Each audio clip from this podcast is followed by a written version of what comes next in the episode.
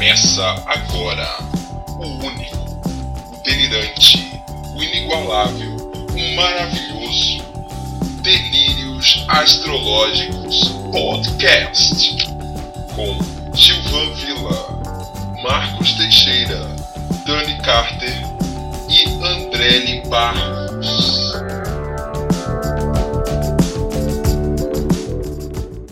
Olá, galera! Olá. Tudo bem? Olá, olá. Bom dia, boa tarde, boa noite. Boa madrugada. Vai estar chegando de madrugada. Agora estamos com um convidado. Temos uma voz diferente hoje. É, hoje a gente tem uma voz mais grave entre nós, Marcos. Marcos perdeu o posto de voz de veludo hoje. Poxa vida. I, your father. Sempre quis fazer. E quem é nosso convidado hoje, gente? Nós convidamos o astrólogo Célio Barros, que veio lá da Noruega. Olá, Célio. Olá, olá. É, tá, tá lá no friozinho. Se bem que É. deve estar quente aí, né? Mais ou menos. Bom, primeiro de tudo, sou muito grato pelo convite, pela oportunidade. E já te falando temperatura local aqui, peraí. É, neste momento, no interior da Noruega, temperatura de 8 graus e caindo.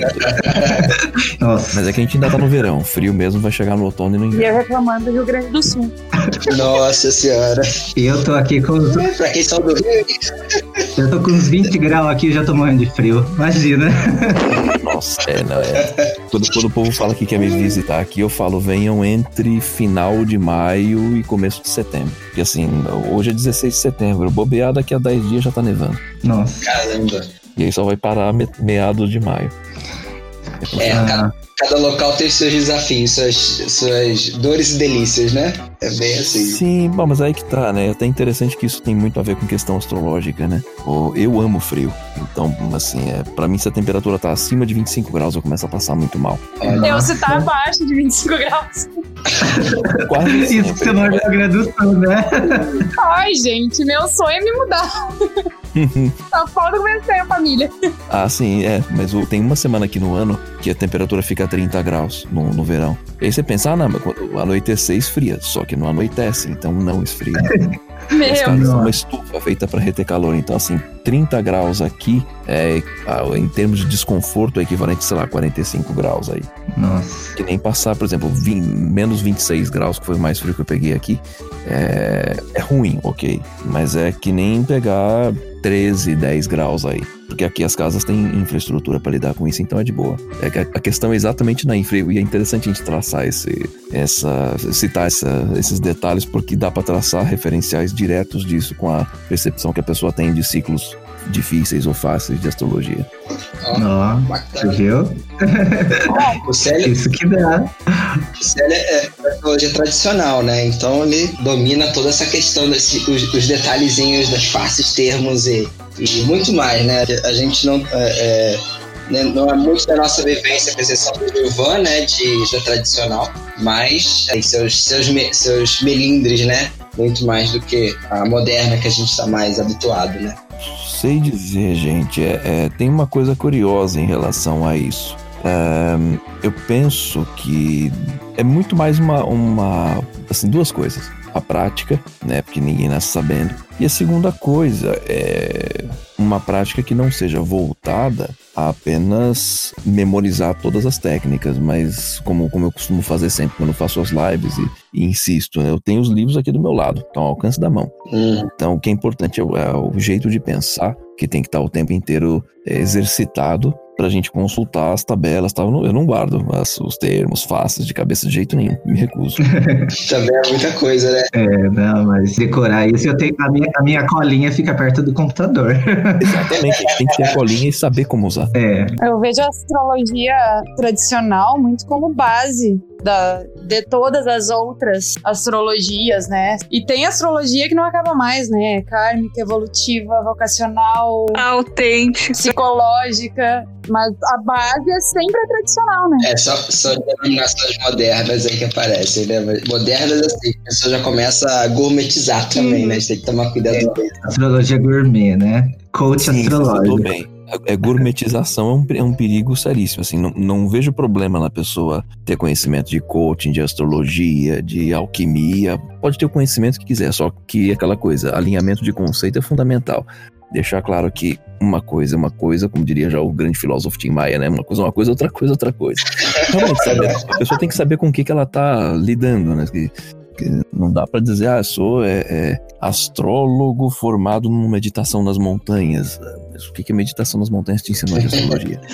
Porque tem, tem gente que joga qualquer papo desde que pegue, né? Eu tenho pavor disso foi um pouco com.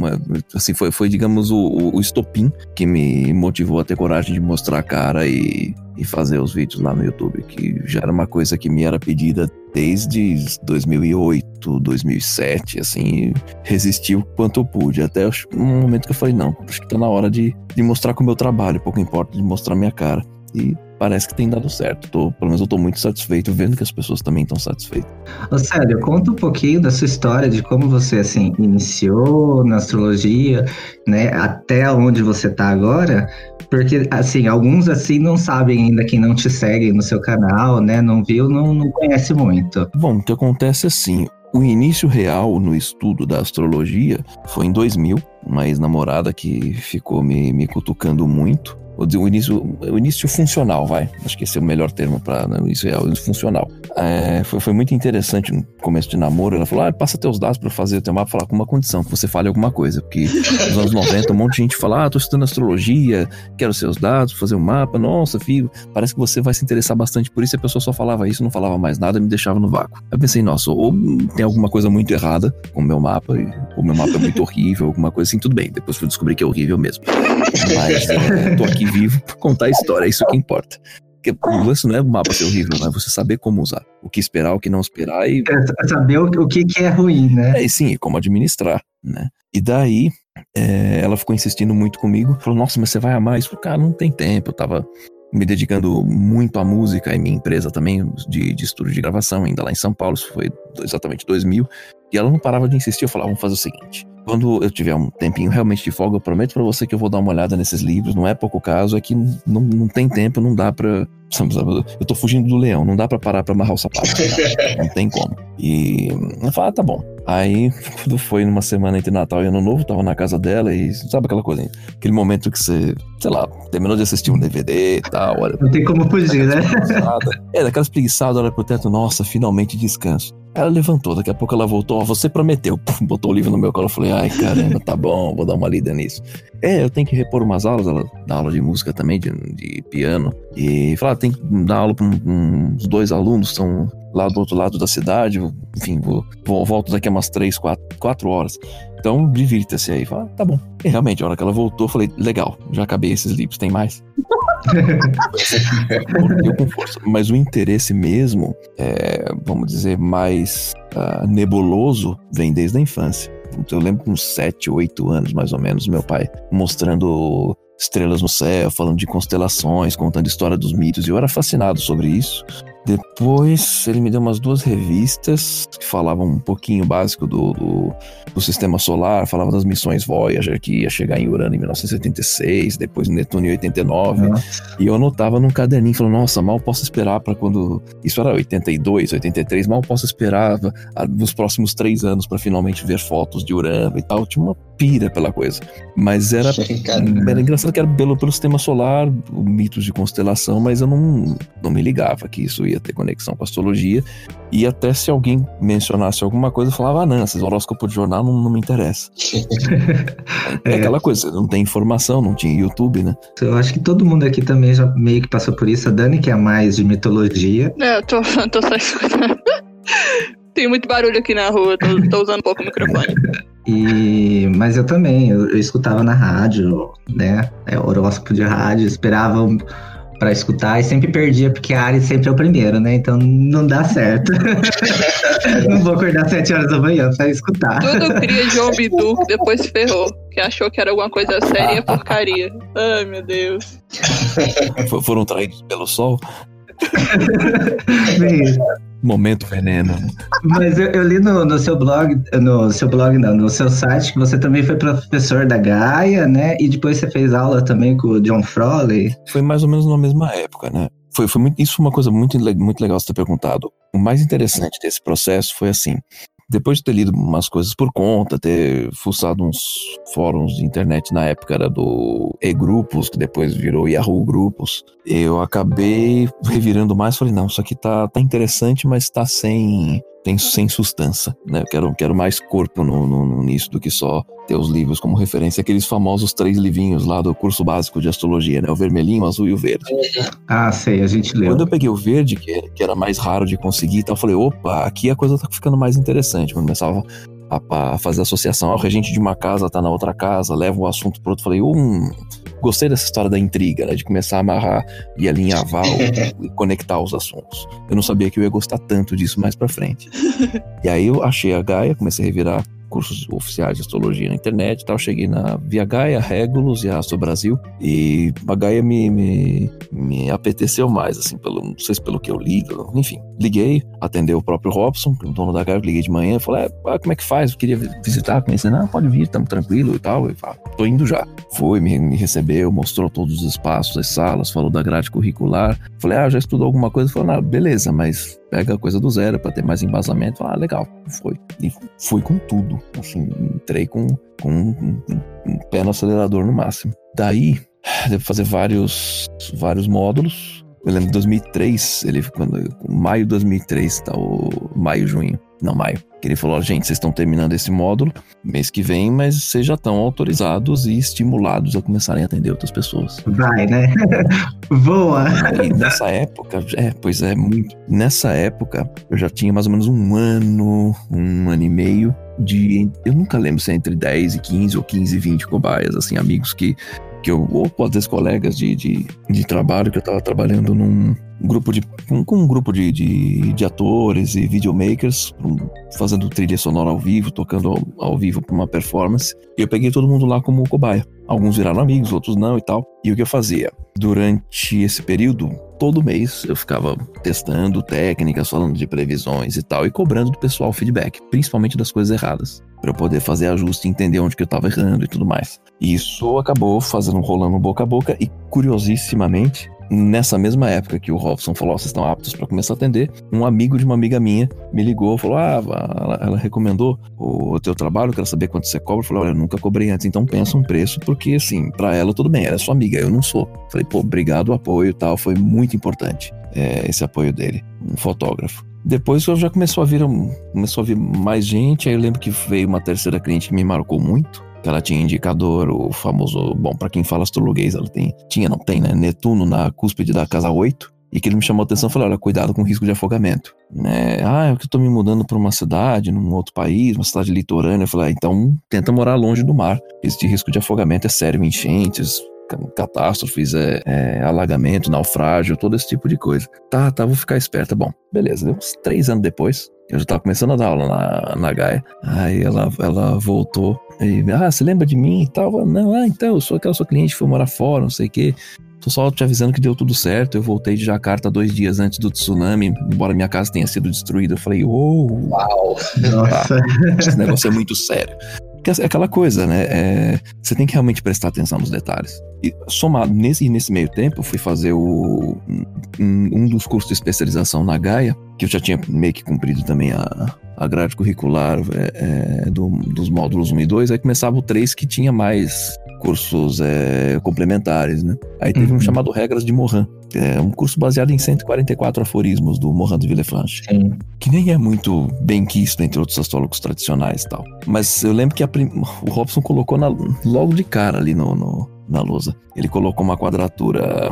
Como é que era? Era um Saturno em Câncer, quadrando uma Vênus em, em Ares e um Saturno em né, um Saturno em Capricórnio quadrando uma Vênus em Libra. Ele falou qual dessas quadraturas é pior. Eu falei, agora sim a gente tá conversando. Agora eu comecei a gostar da coisa. Quem tá forte, quem não tá forte, aqui tem dinâmica. Tem, existe um 3D nessa leitura de mapa. E eu tinha uma colega minha nesse curso, a gente passou a ser colega em outros, outros módulos também, de direções primárias e astrologia e saúde e astrologia psicológica, Ana Luísa Fonseca. E ela tava começando a estudar pelo livro do Astrologia Cristã, do Lili, e toda hora, sério, mas esse negócio é maravilhoso, você do jeito que você é saturnino, você vai amar isso, você vai amar isso, ficou buzinando na minha orelha também. E eu, hum, sei, tá, tá, interessante. né? Passava alguns textos para mim, algumas coisas, falei, tá ficando interessante essa coisa. Aí ela começou a estudar com o Frole. Nessa época ela montou, organizou junto com, com o Antônio Brito, Denilson Ferreira de Abreu. É, é, só o povo CDF era lanterninha, é bom ser lanterninha nisso. Daí a gente fez a, esse grupo de estudos. Na época veio Pedro Sete Câmara, que trabalhava como astrólogo, com, como astrólogo tradicional já formado, como astrólogo horário, formado pelo Froley. Fez um curso introdutório na Gaia. Aí realmente mordeu. Aí o vírus mordeu. Eu falei, tá bom, em algum quando eu vou estudar com, com o Froley. Juntei mais uma graninha, por aproximadamente seis meses. É, e aí comecei. E nessa época a gente já tinha feito um, um. esse grupo de estudo se transformou num, numa proposta de, de CPG, né? Central de, de Pesquisas da Gaia. E a gente fez em conjunto um livro que acabou virando depois a apostila. E o Robson convidou a gente para dar aula, um trio de professores. O Denilson não sei o que é feito dele, ele sumiu, infelizmente. O, o eu saí ficou o Brito por um tempo, acho que agora quem tá. Acho não, eu tenho quase certeza quem tá lá agora é o Claudinei Dias.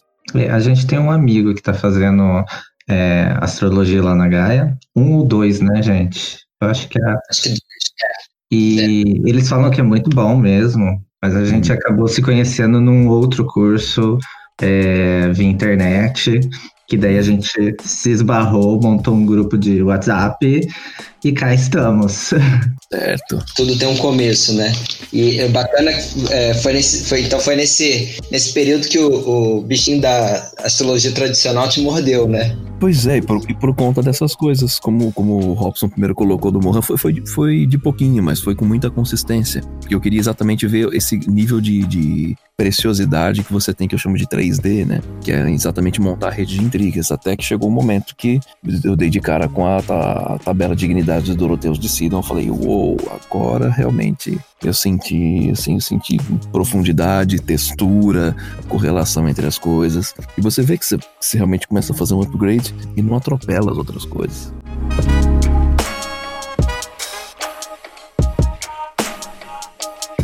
Uma coisa que a gente é, acho que o que a gente mais assim vê é, é, meio que os mitos, né? Na verdade, a gente escuta, né? Que são os mitos que as pessoas têm em relação à tradicional, que fala que ah, ela é só prática, ela não, ela é muito determinista ou ela é, enfim, que não gosta dela, porque. Mas eu acho que às vezes nunca ouviu falar dela, né? Acho que não é exclusivamente sobre astrologia tradicional, isso seria só um subnicho, mas acho que é o que as pessoas esperam geralmente da astrologia, é o que elas veem. E o que elas veem, que tem muita mídia, é o horóscopo jornal. Então a gente não tem que criticar a existência do horóscopo jornal, e sim criticar a gente mesmo do porquê que a gente não produz tanto ou mais conteúdo que isso com mais consistência. Que foi o motivo principal de eu começar a fazer live todo dia, colocar vídeo no YouTube todo dia, que assim, se o assunto tem relevância, não fica esperando que o, ah, o, o, jornal é o responsável, ele que é o culpado, ele que devia me chamar para isso. Não, cara, faz você. Hoje tá de graça publicar vídeo no YouTube, fala sério. Então é, é, acho que é aquela história, é reclamar menos e fazer mais, né? E eu, eu penso que a, a questão realmente ela se resume nisso. Se, assim, se as pessoas só. O Lair Ribeiro que fala uma coisa legal, né? Se a única solução é, é, de problema que você conhece é o martelo, qualquer problema que apareça você vai achar que é um prego. Então, assim, você tem que conhecer outras ferramentas. Mas, assim, a gente tem que fazer as outras ferramentas serem vistas. E isso abriu exatamente o, o, o meu enfoque para pensar em, em, fazer uma coisa que eu não via o pessoal fazendo no, no YouTube até então, que é abrir um painel de perguntas. Então, pergunte para o astrólogo, ou seja, eu não vou chegar discursando. É. Fala o que, que você quer saber, vou te responder. Aí, o que, o que me surpreendeu foi que começou a vir um, um pessoal já, uns macaco velho, umas, umas raposas espertas, assim, fazendo umas perguntas avançadas. Eu falei, nossa, é sério que tá tão. O, o, YouTube tá tão carente de coisa assim? Tá bom, vamos respondendo tudo que aparecer de perguntas, sem problema. É, e é, é, se for pensar, é um feedback que tá sempre ali por causa dos comentários, né?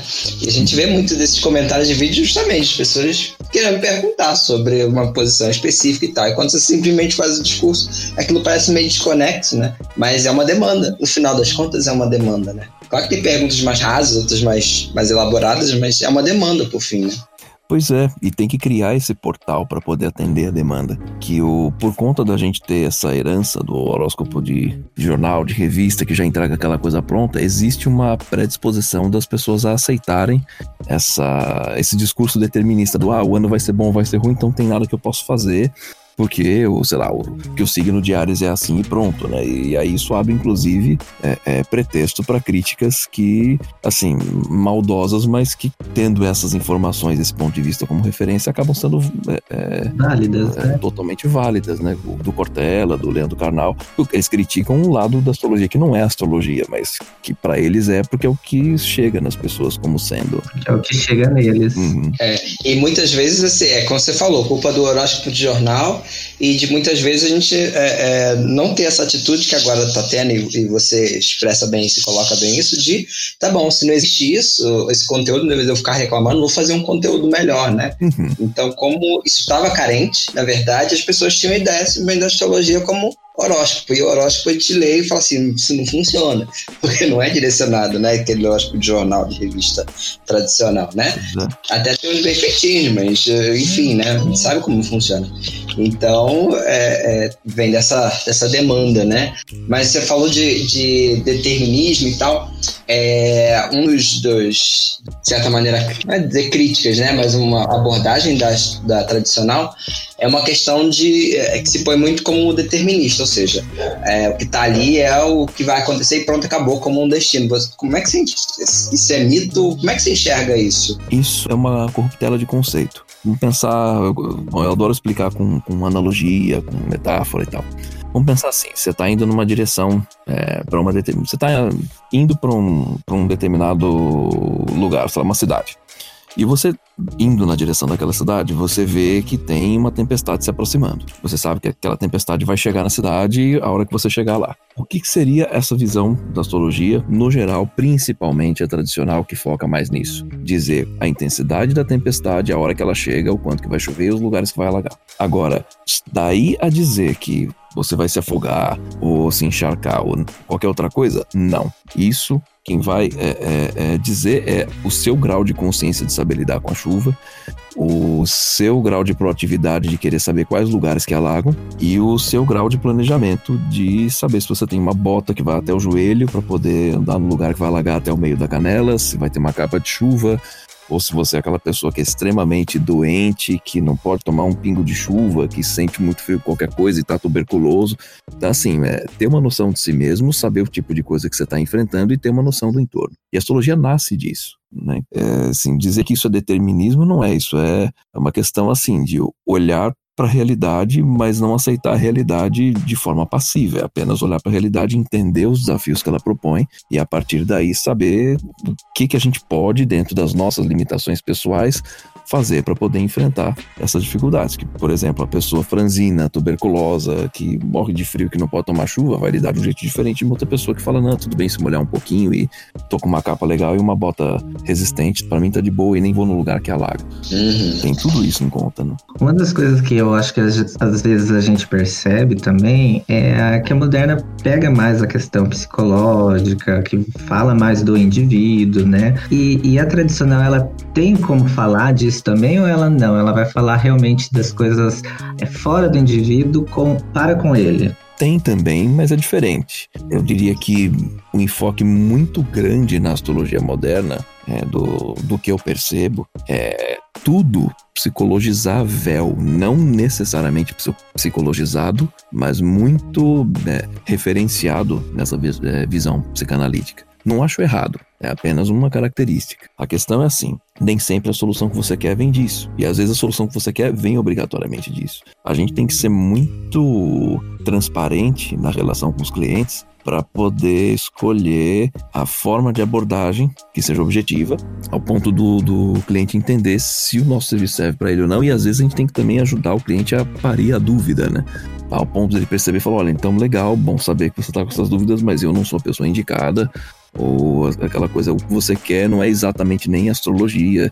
Eu fiz um vídeo que, que até comenta sobre isso, né, que é um quadro comparativo de e comparativo não competitivo entre astrologia, coaching, mentoring e psicanálise. Digamos que a pessoa tem um, um, um desafio. Deixa eu falar defeito, olha só. Ela tem um desafio, ela, ela quer atravessar a estrada. E aí ela chega pro psicanalista. Ah, eu tenho meu, meu desafio é atravessar a estrada. Aí o psicanalista fala, ok, por que você quer atravessar? Tá fugindo de quê? O que, que você acha que tem do lado de lá que é melhor do que tem do lado de cá? Enfim, vai investigar os motivos, as razões, as seguranças, as inseguranças, os desejos e tudo mais. A pessoa vai levar pro, pro mentoring. O mentor vai falar: tá bom, segura aqui na minha mão, vamos contar até três, aí eu te puxo, a gente corre, atravessa e chega do outro lado da estrada. Vai chegar pro coaching, vai ser um meio termo do mentoring, bem grosseiramente falando, um meio termo do mentoring com a psicanálise. Vai falar: ok, você, você realmente quer estar do outro lado? Precisa mesmo? Não tem nada que você possa resolver que esteja do lado daqui? Então tá, vamos descobrir que velocidade você consegue correr e tal, vou te treinar. Já listou o que você quer pegar lá do outro lado. Quando eu falar três, você corre junto comigo e te entrego do outro lado da estrada. Se a pessoa chegar para o astrólogo, o astrólogo vai falar: olha, o ponto mais seguro para você atravessar é esse, tem menor visibilidade, o horário com menos trânsito é esse, evite tal outro ponto, evite tal outro horário. Enfim, qual é a falta dessas, dessas quatro opções? Nenhuma dessas técnicas vai dizer a receita da felicidade, mas vai entregar um conjunto de ferramentas para a pessoa saber como que ela vai lidar com o que tem de cada um dos lados. O máximo que a astrologia pode oferecer é falar, ok, do, do outro lado da estrada é que é, sei lá, daqui tá plano e, e quente, do outro lado é, é montanhoso e frio.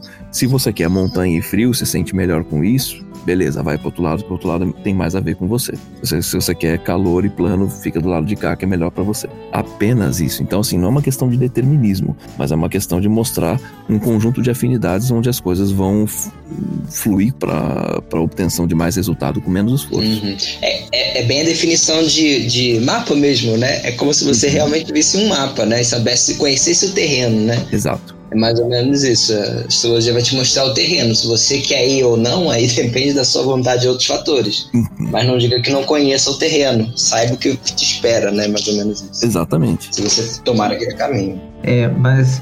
É, mas, mas não, outra pergunta. é, uma das coisas que a gente é, também ouviu, né? A gente abriu uma uma janelinha de perguntas no Instagram, né, para os nossos seguidores e eles mandaram algumas perguntinhas, né? É, quais que seriam as principais diferenças entre a tradicional e a moderna? Que alguns conhecem, outros não, né? Então eu coloquei algumas ali, eu citei meio que algumas, mas o que, que você acha que é assim um, um dos pontos principais? vou dividir essa resposta em dois blocos. Um bloco para não astrólogos e um bloco mais técnico. Da parte que eu posso responder em português, o tipo de enfoque. Que um vai ser um. A moderna vai ter um enfoque mais psicológico e a tradicional vai ter um enfoque mais, prag, mais pragmático. Mas assim, é, até, até esqueci de, de, aproveitar pegando o gancho que você tinha feito a pergunta do se a tradicional tem uma abordagem psicológica. Uhum. Tem, mas é mais focada para principalmente ao posicionamento de lua. Não que você não possa traçar uma, uma correlação também, mas é, não é a principal base, né? Então, assim, você pode.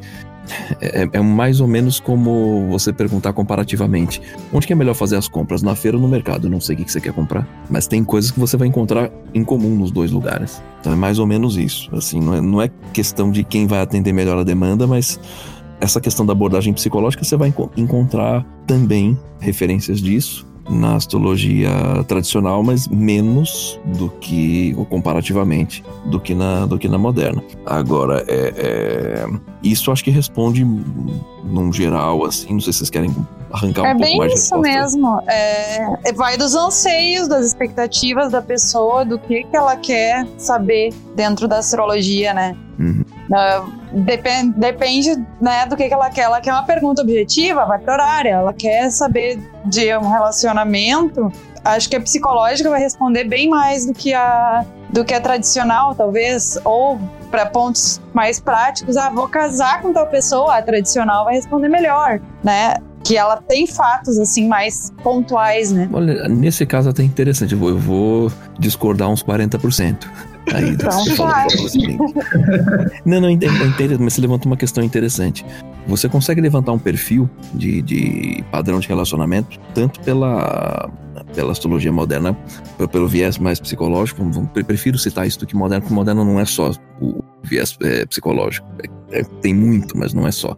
E, e, a questão tradicional. Na tradicional, você vai levantar muito mais aspectos relacionados a assim, características relacionadas a padrão físico, tipo físico da pessoa e também é, modos de, de, de, comportamento de uma forma mais genérica, até, digamos, caricata. O que, por um lado, facilita na identificação do padrão de relacionamento e vai comentar como, como que existe uma dinâmica, ou seja, favorável desfavorável, com desafios, sem desafios, neutra.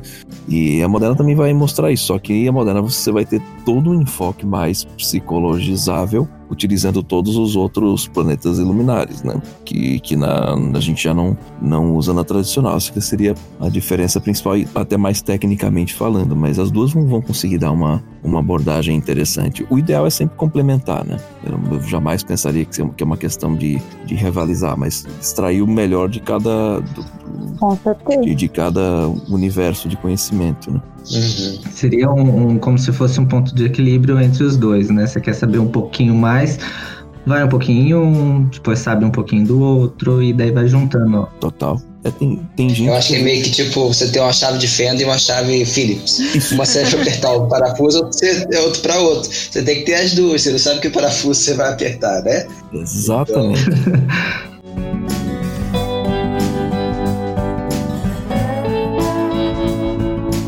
Uma coisa que eu gosto muito na astrologia tradicional, que não vejo muito na, na moderna, é sobre o lance das estrelas fixas. Verdade. Tem aquela coisa toda. Eu, por exemplo, eu tenho, acho que é Regulus, acho que no ascendente, eu não lembro. Eu tenho é o 29 de leão, não lembro qual é. Sim. Só é. que eu tava vendo. Uh, me empresta. Só que eu tava vendo que, tipo, quando o mapa é noturno, não vale tanta coisa, quando é diurno, porque, tipo, eu sou. Meu mapa é noturno, então pra mim meio que perde o valor. Tem algum peso real nisso aí ou é só firula? Bom, se você quiser jogar no lixo, o lixo é aqui, tá? Empresta, então, já que você acha que não tem valor, olha. Não, não é, é porque pode... eu vejo assim, tipo, o Trump tem esse mesmo posicionamento, mas, tipo, o mapa dele é diurno. Ela então quer saber é que ela vai ficar rica. É, eu queria, principalmente. Mas é aquela, é aquela, coisa, ela favorece fama, fortuna e poder. Mas isso é que nem você ter uma semente fantástica. Agora fala, ah, eu tenho essa semente fantástica. E fica, bota lá em cima da mesa e fica lá olhando. Nossa, que semente fantástica. Não, não, é, da carne que já você tem o terreno, tem o adubo. Exatamente, tem que ter o terreno, o adubo, a plantio, o cuidado do mesmo jeito. Ô, Dani, agora você tem que plantar, né? É igual, é igual a te falo, você jogou no, no, na Mega Sena pra ganhar? Eu joguei. Que horror. É, tem mais chance do que qualquer um de nós que não temos essa Olha, rapaz, eu vou começar a jogar Olha, agora. Aproveita, aproveita. Gente, meu ascendente é dois grauzinhos mais pra cima, perto do meu lado também. a Dani tem umas três estrelas no, no mapa dela e tudo em ponto angular. É, que tipo, um é no meio do céu, que eu não lembro qual agora. Ah, mas não chega a fazer conjunção com nenhum planeta. Ela faz, tem uma que faz com Kiron. São sempre dois graus pra lá, dois graus pra cá. Mas é meio do céu. Não, com Kiron faz e com Urano, eu acho. Ela tem. Qual, qual que é a. Tem que olhar, nunca lembro cor. É a mesma que a minha? Como que é o. Falou é... Dani ou a Adele, que eu não entendi. A Dani. A nossa, a, a nossa, a nosso negócio é a mesma? Nossa mandala astrológica é igual. Alde, Aldebaran. Não, mas muda Eu acho que é Aldebaran que a, a Dani tem na, no meio do céu. E eu tenho no ascendente. Eu nunca lembro de cor. Hum. Não sei se o Célio entendeu, porque todo mundo falou ao mesmo é. tempo. Não, não, não, consegui, consegui. Tá tranquilo. Como sempre. A gente tava tão comportadinho. Não, eu aproveito pra ficar quietinho e poupar minha garganta, que eu tô com essa tosse chata. Não, é o Debaran que eu tenho conjunto com Kirin, com o meio do céu. E Antares que eu tenho conjunto com o fundo do céu e Urano. Olha que legal. Esse pindou Aldebaran na cúspide de uma, de uma casa, Antares vai estar no oposto uhum. e vice-versa. É, então é fundo do céu e meio do céu. Só pra ser feliz. Olha que coisa. Com o Kiron ainda grudado. Que legal. Vamos, vamos, com, vamos com calma, jovem. Vamos com calma. não, podia perder, não podia perder o meme de jeito nenhum. Só porque minha revolução tá chegando. Que legal. Vamos com calma, jovem. Quem vê minhas lives vê que o humor ácido tá sempre na ponta da língua, desesperado pra sair. Ah. Eu não julgo, não, porque eu, eu e o é igualzinho. A gente tem umas patadas que dão Não, mas assim tem que ser, vida é mais divertida dando risada. Com certeza. Então, o, o que acontece? Kiron, Urano, Netuno e Plutão, é meio complicado pensar estrela em cima deles, porque são muito lentos. E aí tem uma outra coisa. São descobertas muito recentes e eu sou muito reticente à utilização disso no, numa, numa interpretação. Urano, Netuno e Plutão, ok, se tiverem eles conjunto a algum planeta visível ou luminar, ou cúspide de casa. Agora, falar, ah, tenho Regulus conjunto a Netuno deu água se fosse batalha naval, assim. Entendi. Não, não considero. Mas muita gente vai ter, né? Então não, não- não ajuda tanto. E, e Kiron, assim, é, é, Não, eu não vou. Não vou queimar a pessoa, mas eu, tô olhando pra um livro de Kiron que eu falei, nossa, me custou muito caro, mesmo tenha custado pouco. Porque sabe aquele livro que você lê, você sente um retardado, você lê um 5, 10 vezes o mesmo parágrafo, fala, cara, isso é um texto vazio, um texto frio, cabe qualquer coisa. Eu falei, meu, eu só quero saber se isso aqui, sei lá, se um Kiron no ascendente vai dar cicatriz do lado direito ou esquerdo do rosto, sabe? Esse tipo de coisa que eu quero ver. A gente ainda não tem, é muito recente. Mas eu, não invalido que se pesquise. Tem que pesquisar, tem que revirar mesmo, fazer um, um grande compêndio, passar para as gerações seguintes e sei lá, daqui a uns 400 anos a gente já tenha material com bastante eh, recheio, assim.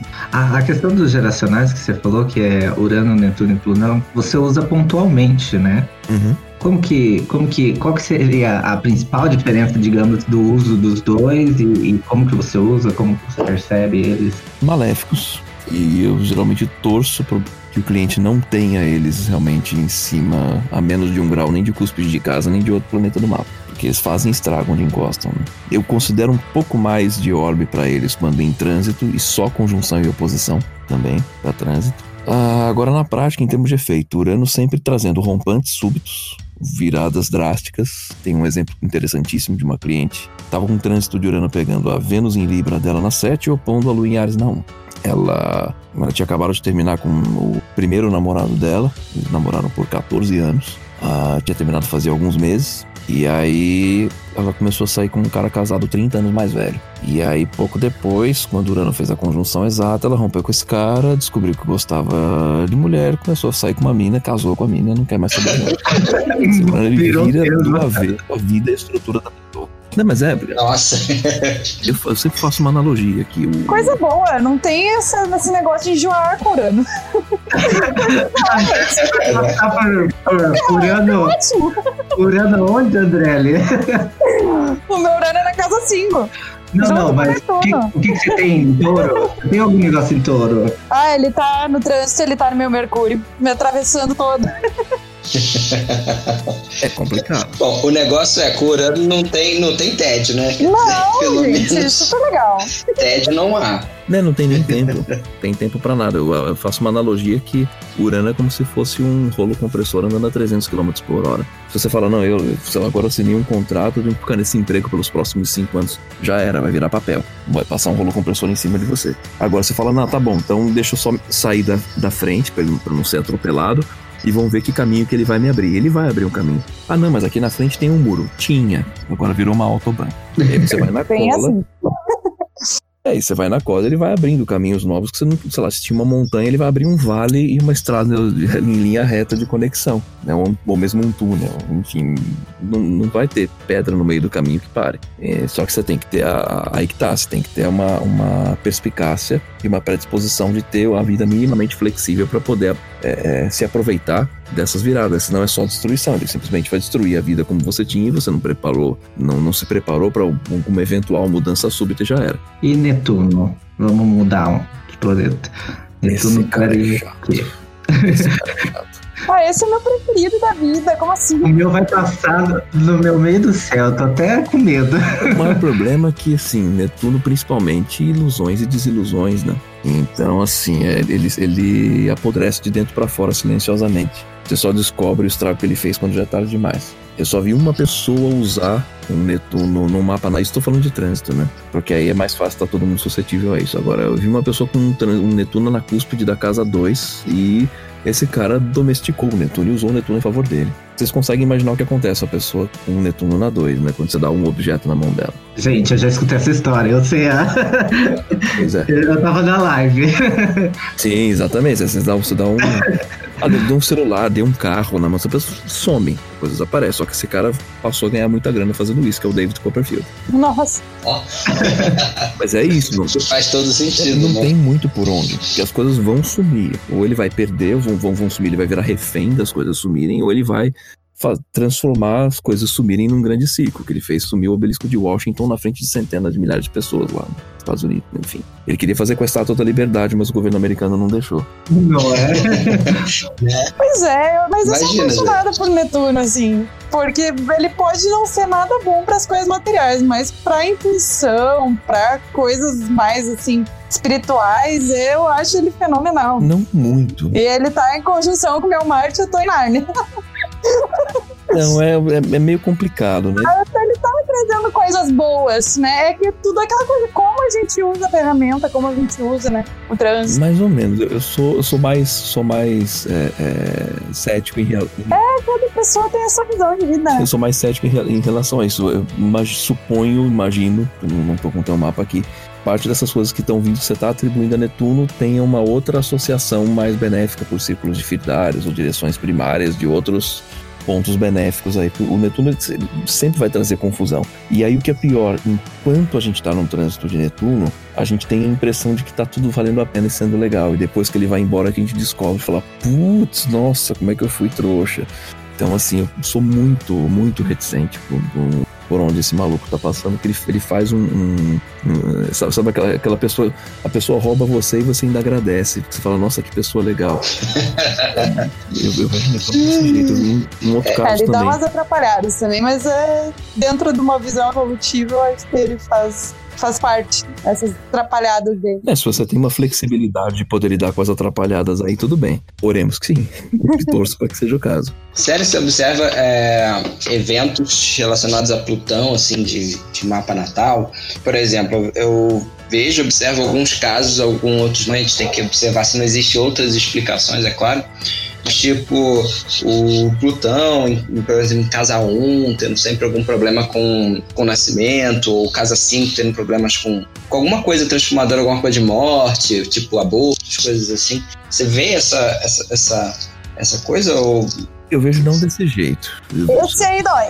eu vejo, eu vejo de, de, de uma outra forma. É, mesma história, né? Também só um grau de cúspide de casa, com outros planetas. Ele é um maléfico no geral Uhum. e está associado com tortura, abuso, é, necrose, amputação, terror psicológico, o que mais? Sequestro, tipo de coisa. Não, é na- nada de positivo. É, é- é um outro tipo de- É. de- de uma, uma- caricatura dessa situação bem plutoniana seria aquele que é um cara que é um, é cara que, que prende uma galera num lugar e fica propondo uns jogos mortais. Ah, Jogos Mortais. É, esse- é daí pra baixo. É bem plutoniano.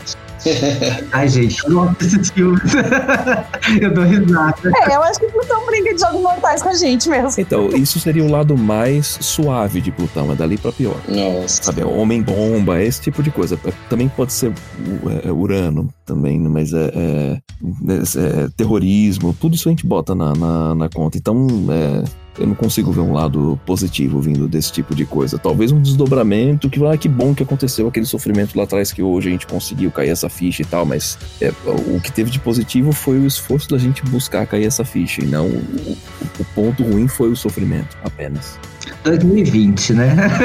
Você tá falando assim, 2020.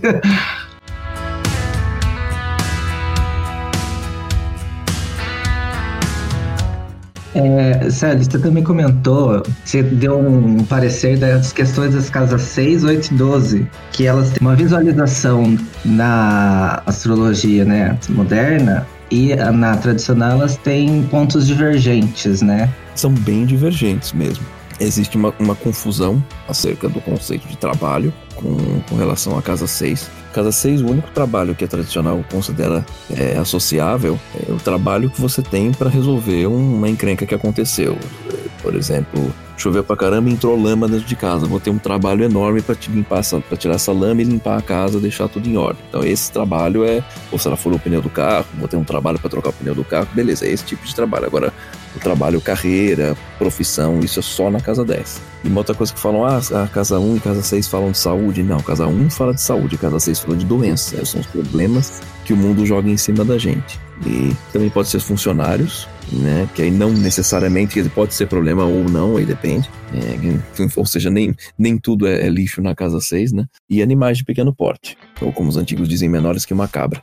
É, os animaizinhos, então, você coloca tudo na 6, falar de pet, essas coisas. E aí, uma coisa interessante, por exemplo, é, tem uma amiga minha que tem o regente do ascendente, tem o ascendente em touro, a Vênus é o regente, tá super forte, bem em Libra na casa 6. Ela é um imã para bichinhos. Eu lembro até uma vez um, uh, o pai dela resgatou um tatu. Ah, ver o tatu aqui no quintal aqui de casa tal. Daqui a pouco ela tava com o tatu no colo, passando a mão na cabeça do tatu, dando, dando água pro tatu bebê. Eu falei, cara, isso é um tatu, mano. O bicho não tá nem acostumado com a luz do sol. Chão de cimento aqui. O que, que tá acontecendo, né? E uma outra amiga minha que tem o regente da casa 6, bem, na, na 9, conjunto potencializado, conjunto o, o nó do norte, no mesmo grau. E também é um outro imã para bichinho. É uma das N situações. Essa foi, acho que é a mais marcante para mim.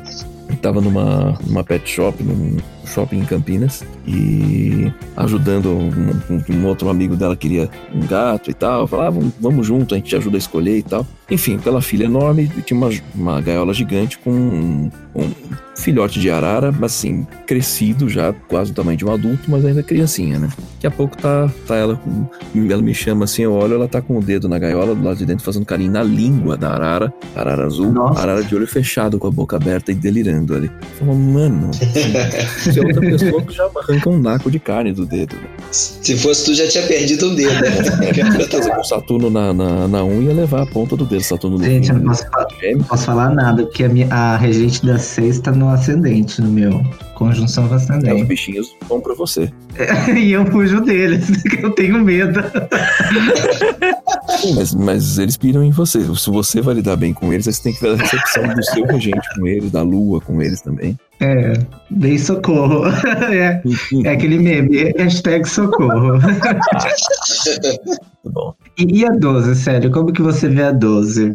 Na visão tradicional, né? A diferença dela. Os inimigos ocultos, eu não gosto desse termo, mas é o termo que mais, mais chama, que a tradução melhor seriam os falsos amigos, aquelas pessoas que, que tramam pelas suas costas. É, cativeiro, é, masmorras, sequestros, e o lado menos ruim são animais de grande porte, ou animais selvagens. Mas assim, aquela coisa, você tá perto de um leão selvagem não é exatamente uma coisa segura, não sei que ele tenha acabado de comer, tá dormindo lá de boa, mas mesmo assim você quer passar e vazar o quanto antes, né? É, essa questão de inconsciente não entra, a única coisa que poderia entrar que lembra, que remete a isso é loucuras, paranoias, medos infundados, aí sim. Ah, não tem uma outra coisa interessantíssima também, mas aí é por derivação, né? Você quer saber sobre as finanças do seu amigo, que é a casa 2 da casa 11, aí tudo bem, a casa 12, mas enfim, só por derivação que você consegue salvar, né? É... Ah, e também uma, uma outra coisa pode ser interessante até.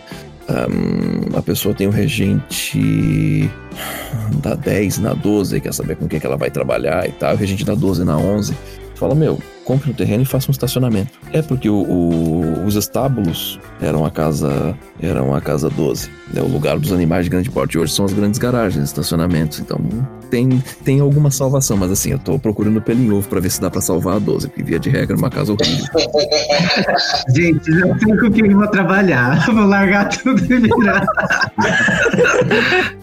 virar dono de estacionamento. Pronto. É, e a 8, Casa da Morte, né? Não, não tem nada a ver com. Até brinco. né? é, bom, qualquer coisa, se eu falar uma, uma bobagem, vocês censuram depois. Eu fala que, ah, porque casa 8 e sexo, fala, olha, sexo na casa 8 só se for necrofilia, porque tem a ver com morte. eu, eu brincava com isso em aula na Gaia, eu falava, gente, para de botar sexo na morte, que não, não é legal isso. Literalmente não é legal. E mas e assim, é, é que... ocultos, porque a gente às vezes fala assim, ah, tem muita coisa na oito, a gente fala que a pessoa gosta de ocultismo, de às vezes astrologia, coisas tabus. Tabu, sim. Tabu, com certeza. Porque morte também é tabu. Todos os assuntos que falam, tipo, ai, não quero falar disso, nossa, dá um certo terror, dá um frio na espinha. Mas assim, qual é a diferença do medo da 8 para 12? Que a 12 são os medos infundados. Se a pessoa acha que estão fazendo é, é, magia contra ela, alguma outra coisa assim. E, e na 8 é, é, a ameaça real mesmo que pode, que pode te matar ou aquele outro tipo de coisa que você não quer nem pensar porque te incomoda tanto de pensar como se fosse morte. Assim, é prejuízos, é dí são dívidas, pode ser herança, que é, um, é o único lado legal da 8, né? Que seria o ganho. Mas assim, para você ter ganho, outra pessoa tem que ter perdido ou morrido, né? Então é ganha, pode ser ganho na justiça também. De alguma maneira envolve. É, então tem uma negatividade grande, na, infelizmente, na casa 8. E essa questão de associação com o sexo, ela vem. Quero, quero aproveitar e pegar um, um gancho disso. Vem com muito que se faz de uma, de uma associação das, dos signos com as casas. E tem que tomar um cuidado enorme. Então, assim, Ares não é de casa 1, um, touro de 2, gêmeos de 3, não. Você tem uma coisa semelhante a isso para definir partes de corpo, principalmente para questões de saúde em, em mapas horários. E aí o que acontece? Se você vai por essa correlação, escorpião acaba caindo na casa 8, lembrando que escorpião rege os órgãos sexuais, o ânus, o reto e a região toda pélvica. Então existe uma associação, falar, ah, então é sexo aí. Não, sexo é casa 5. Inclusive porque filhos são casa 5 e são sexos que geram filho. É sexo que pode gerar filho, não obrigatoriamente, mas enfim. Filho não vem da morte, vem do sexo. Por isso a gente tem que ficar bem. O John Froley, nossa, ele é muito incisivo nesse tipo de, de associação. Mas que assunto mais tabu que sexo em pleno 2020? É interessante essa observação, mas o que, o que pega é que enquanto assunto tabu, ok até, mas a, é que assim, a prática, ela é a casa 5 de qualquer forma. Porque a prática. É pra ser, né? é pra ser, prazer. Pode ser igual a questão de automóvel, né? Automóvel objeto na 2 é automóvel é, que te leva para cima e para baixo na 3 né? Então poderia é, ser algo assim. Um automóvel, é, sim, sim, eu substituí a sua palavra automóvel da 3 por deslocamento, seja é, peça, automóvel, seja elevador, é transporte. Vamos pensar assim, o, a, a, exatamente, locomoção, transporte. O, o, o item que faz o transporte é 2, mas o transporte feito pelo item é 3. É, então o sexo poderia vir a ser na 8 se ele for tratado como um assunto de tabu.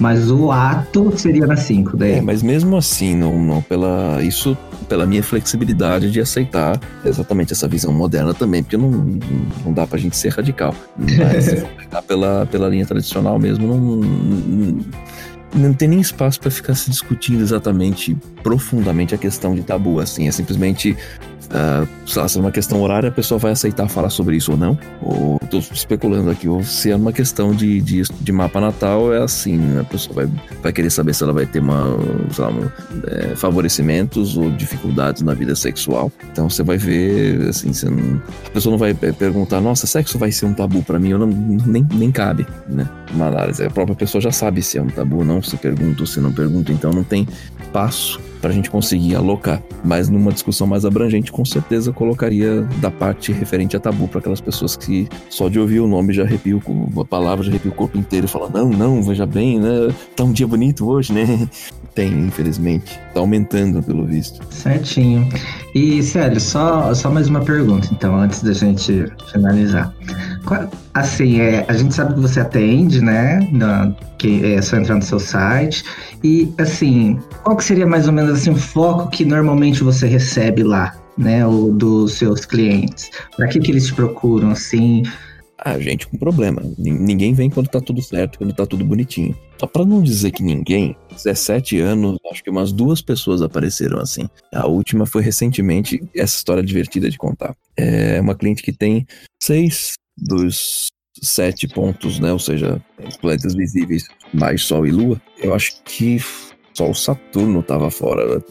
É, se eu não me engano, ela tem quase tudo mesmo em Sagitário. E lá, quando ela me procurou as duas, as duas primeiras vezes, foi obviamente enquanto Saturno estava passando ali em cima, né? Era o retorno de Saturno. E também depois pegou Sol e Lua e tal. E ela estava num período complicado, enfim, tinha algumas dificuldades, mas embora estivesse gostando do, do, do curso que estava fazendo em engenharia, mas tinha, ela tinha algumas preocupações. Será que eu vou entrar no mercado de trabalho? Não, tô meio velho, não tô, demorei para escolher a facul e blá blá blá. Falei, não, tá, tá tudo tranquilo, vai entrar um Júpiter depois, favorecer bastante e tal. Legal. Aí passou um ano e meio, mais ou menos, ela me procurou com o Júpiter passando lá. Meu, mas e aí, o que você tá fazendo aqui agora? Não, aproveita esse teu Júpiter, vai ser feliz, não tem nada de errado. Ela dava risada, é, pois é, tá tudo certo, eu tô perdida. Eu falei, mas perdida como? Tá cheio de opção. É, então tem opção demais. Eu, eu ok, mas é, o que que pega? Como ela tem um monte de coisa em signo duplo, que é signo sagitário, eu não gosto do termo mutável, já vou explicar momento microaulinha. É, os signos são, são subdivisões de um terço de cada uma das estações do ano. Então você tem o primeiro terço, são chamados signos cardinais, ou seja, um movimento mais iniciático Hum. associado ao início de, uma, de um clima da, da, da estação vigente. O signo fixo que indica o ápice do clima da estação, então os dias mais quentes do verão, mais frios do inverno, assim por diante. E o terceiro terço, que hoje chamam de mutável, mas os antigos chamavam de duplos ou bicorpóreos, porque tem essa natureza de duplicidade. Sabe aquele dia do final do outono que já parece inverno, depois volta a aparecer outono, tá meio com o pé lá, meio cá. Então, se a pessoa, por exemplo, tem muita coisa na casa 10 num signo duplo, ah, com o que, que eu vou trabalhar? Fala, com mais de uma coisa. Tá? Como é que a questão, por exemplo, indicadores de filhos? Tem bastante coisa em signo duplo associado com a casa 5, na casa 5, ou regente da 5 mais de um filho. E aí o que aconteceu com ela? Toda a confluência de coisas em signo duplo. Falando, é, então, o problema é que eu me formei em engenharia, arrumei um trabalho super legal, adoro meu emprego, só que eu quero fazer medicina. Falei, legal, vai fazer medicina, só que você não vai trocar uma coisa pela outra. Quando você se formar em medicina, você vai usar o seu conhecimento de engenharia para ajudar a desenvolver uma máquina mais avançada de ressonância magnética. Você vai juntar os dois pontos para criar uma terceira coisa. E provavelmente na- nessa etapa você vai querer começar a estudar psicologia ou outra coisa assim. A Dani já tá sofrendo aqui. Me identifiquei? Talvez. Quem não se identificou aqui desse grupo, né? Todo mundo tem signo duplo aqui. A coisa é assim, abraça a natureza. Uma, uma analogia pra deixar vocês mais confortáveis. E eu sempre falo pra todo mundo que tem predominância de duplo no mapa. Imagina um lugar tipo Filipinas, que é um monte de ilhas. E hum, as pessoas às vezes falam, ah, tem que escolher qual a melhor ilha eu morar, pra eu construir minha vida e tal. Nossa, eu tô cansado de mudar de uma ilha pra outra, tentando achar qual é o melhor ponto. Algumas pessoas, que no caso as pessoas com bastante predominância de signos duplos no mapa, nasceram para ser os barqueiros que vão conectar os outros de uma ilha para outra. Eles não têm. Se eles tiverem um destino final, a vida perdeu sentido. Então isso é- vale esse recado para vocês. Assim, o, o mais importante para vocês não é o destino final, e sim um movimento atrás de um destino. Uma vez que está chegando perto dele, já tem que ter outros destinos, de preferência mais de um. Ó, faz sentido. Com certeza. Com certeza. Então eu posso parar de xingar meu meio do céu em gêmeos? Posso? Posso, né? Pode, Dani. Ai, obrigada. Deve, né? Vai atrás. Antes de xingar o meio do céu, vai atrás do, de, de quem tá lá dentro e do regente, no caso Mercúrio, né? Tá na 1, volta pra tudo, que tá em virgem, que volta pra tudo e volta, sabe, fica no vai e volta, no bate-bola toda hora, por isso que me irrita. Não irrita nada, que delícia. Eu acho que só tá te incomodando que talvez você seja uma centopeia. Ó, tu te irrita por causa de virgem. Talvez você seja uma centopeia querendo saber qual é o melhor pé pra você se equilibrar. Falar, ah, então, você tem que se equilibrar em todo. Coitada de mim. O dia que você aprender a usar todos, essa sua estrela aí no, no, no- no seu ascendente aí que todo mundo falou, ó, vai brilhar. Não Certeza. Meu bom gosto é caro, eu preciso pagar por ele. A estrelinha vai brilhar. Ai, ai. tá certo. Sério, muito obrigado. E eu que agradeço imensamente o espaço, a oportunidade, a super divulgação. Agradecemos aí então, a tua participação. Deixa, deixa pro, pro, pros nossos ouvintes, então, como é que o pessoal te acha. É, no YouTube. futuros, Ah, né? Que, que fiquei sabendo, sim, umas lives que vai rolar um curso. Sim, eu tô, tô- nesse momento tô elaborando a copy, assim, quebrando a cabeça com isso, que eu nunca mexi com isso antes, mas tô descobrindo que é uma coisa bem saturnina de se fazer, então tô ficando surpreso, assim, que listar as dores das pessoas não é nem um pouco complicado, porque as pessoas só vêm até a mim por causa das dores. Então, é, sabe quando, quando o negócio é tão óbvio que você não enxerga? Eu tava conversando isso com um amigo meu hoje, falando, mano, tá é tão óbvio que eu tava dando cabeçada no vento, né? Bom, enfim. Então, por partes. Se as pessoas me acham com ma- maior com- é, é, compêndio de conteúdo meu, tá no YouTube. O canal se chama Astrologia Tradicional com Célio Barros. Lá tem vídeo de segunda a segunda, sempre às 8 horas da manhã, horário de Brasília. E lives às 16 horas aos sábados, também horário de Brasília. É, as lives no YouTube acabam sendo mais técnica, conteúdo mais técnico. Tem muita gente fazendo umas perguntas muito puxadas assim. Eu fiquei surpreso, né? Tem bastante gente mesmo. E feliz, por um lado, também saber que tem tanta gente interessada. Um monte de pergunta que a gente aprende um monte também. É, torna a coisa mais dinâmica, né? Eu gosto desse desafio. Tem o Instagram, astrologia.tradicional, que agora eu tô fazendo lives diárias também às é, 4 da tarde, então daqui a uma hora vai ter. A gente tá aqui às 3 daí, né? São 20 daqui. É, então todo dia também no Instagram, às 16 horas, de segunda a sexta, tem live lá. Pega um pouco mais leve, menos técnico, volta e meia tem um outro convidado. É, geralmente cliente ou ex-aluno. Eventualmente abre uma outra exceção, assim, mas geralmente gente com quem eu já tenha trocado alguma, alguma ideia, para não ficar uma coisa meio freak. E tem o canal Telegram, que é um ponto onde eu considero que quem tá lá tá mais engajado em querer saber não só do curso, mas de outros conteúdos extras, porque Telegram é mais fácil, né?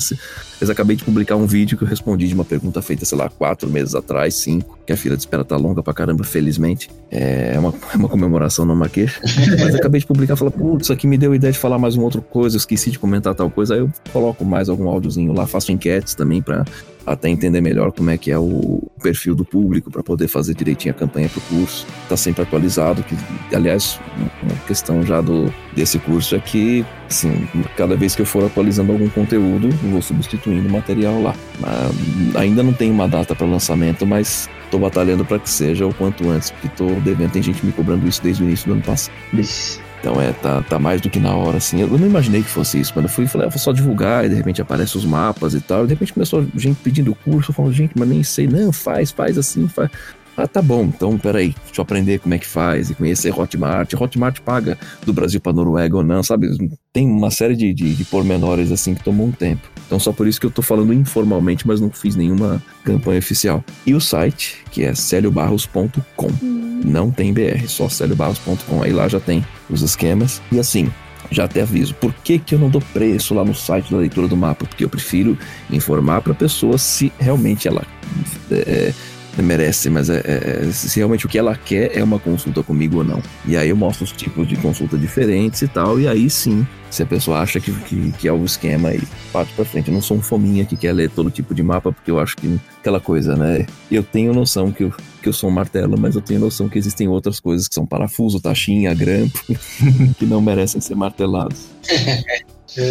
É a ferramenta adequada, né? Saber se, se você vai conseguir é, de acordo com o problema, né? Não conseguir, mas se é o teu foco, se é o foco de outra ferramenta. Pois né? é, porque a, a pior coisa. É, exato, a pior coisa é chegar um, um, um, cliente, o que cai de paraquedas pro curioso, que eu acho que não, não vale a pena fazer, fazer mapa, com, sabe, consultar um profissional mesmo para por pura curiosidade. Tem, tem sites como Personari que faz um trabalho fantástico, automático, muito mais em conta feito é, é, por, por, pelo, se eu não me engano, o Wilberson Miranda, o Alexei Dosworth, tem mais outros astrólogos excelentes que trabalharam lá no portal do Personário. E assim, é uma coisa automática, mas para quem quer matar a curiosidade, é um relatório de, sei lá, acho que 50 páginas, né? Um negócio fantástico. Né? Uma ex-namorada minha, inclusive, falou: Não, eu quero comprar para ver como é que é. Tá? Ela mostrou, falei: Pô, os caras realmente capricharam bem, mandaram muito bem. Fiquei, fiquei sabe, sabe, você fica eles falam finalmente. Eu tenho meu. É, porque tem, tem aquela coisa, dá para ter conteúdo, mesmo numa coisa automática, apesar das limitações do, do sistema automático. E acho que isso, para saciar a curiosidade alheia, é fantástico. Então eu faço questão de, de colocar todos esses filtros mesmo, para ter certeza que quem tá vindo procurar realmente sabe o que quer né? Ou às vezes até também lê a mensagem e fala, ah, peraí, vou refletir um pouco melhor para ver se é o que eu quero. Falei, ótimo, isso, reflita. Porque se você quiser ou não quiser, graças a essa reflexão, você tomou já uma decisão melhorada. Sempre trazer as pessoas à consciência, né? Então, então é isso, né, gente? Ah, bom, a, a, as nossas redes, né, a pessoa tá careca de saber. Bom, de qualquer jeito, a gente do Sério vai ficar aqui na descrição do, desse podcast ou desse vídeo se você estiver vendo no YouTube. Afinal, também nós estamos também no YouTube, estamos no Spotify, estamos no Instagram. Joga no Google a Delírios Astrológicos, você vai achar. A gente tá em tudo quanto é buraco, tem nós. Onipresente e onisciente. Somos, somos é, é nós na internet né? E então a gente agradece mais uma vez o convidado aqui, o Célio Barros, ter vindo aqui, ter dado essa maravilhosa. Foi uma aula, eu fiquei quietinha porque eu tava. Praticamente ouvindo. uma aula aqui sobre astrologia tradicional. Hora de uma aula. o Célio conseguiu calar a boca de todo mundo aqui. Ah, e olha que a gente fala bastante. e, no, no, e se, ele, se ele aceitar de novo no nosso convite no próximo, no, num futuro episódio, a gente, quem sabe, não fala, não fala mais um bocadinho de, de astrologia com, com o nosso convidado. Prazer né? imenso sempre que vocês quiserem. Para mim é uma honra. Honradíssimo, muito, muito Opa. grato mesmo por essa força, por essa divulgação e e principalmente por esse interesse em querer divulgar o que a astrologia pode oferecer além de apenas um horóscopo de jornal, né? Eu acho que isso é o fundamental. Eu criei o canal por isso, que eu nem aguento assistir meus vídeos, não gosto de olhar pra minha cara, mas eu não tenho que gostar, eu tenho que gostar só as pessoas que estão consumindo conteúdo. A gente sabe, eu também não ouço podcast, mas tem que editar, né? A gente já ouve três vezes porque tem que editar, mas.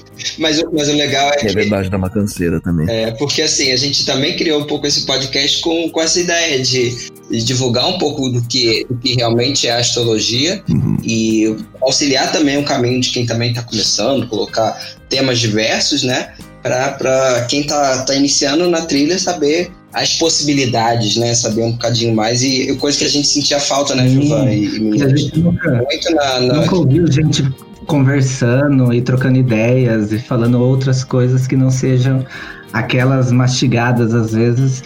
Então é bem bacana ter essa abertura, né? E convidando gente, igual o Marcos falou, né? Para trazer outros modelos, outras ideias. A gente já falou de kármica, agora você tá falando de da tradicional, né? Até porque o Delírios é geminiano, né? Ele quer saber um pouquinho de cada. né? Eu acho que quatro pessoas bem diferentes, tudo mutável. Aliás, tudo du- signo duplo. É, tudo velejador. Então, é bem assim. Estamos fazendo, trans- estamos fazendo a- o transporte de uma ilha para outra. Perfeito. né? Melhor configuração para ter um podcast. É, ó, Não é é? isso. Bom, gente, então a gente fica por aqui, né, Muito gente? obrigado. Até Até a mais. próxima. Tchau, tchau, Obrigado. gente. Tchau, tchau. Tchau. Foi um prazer. Prazer meu também.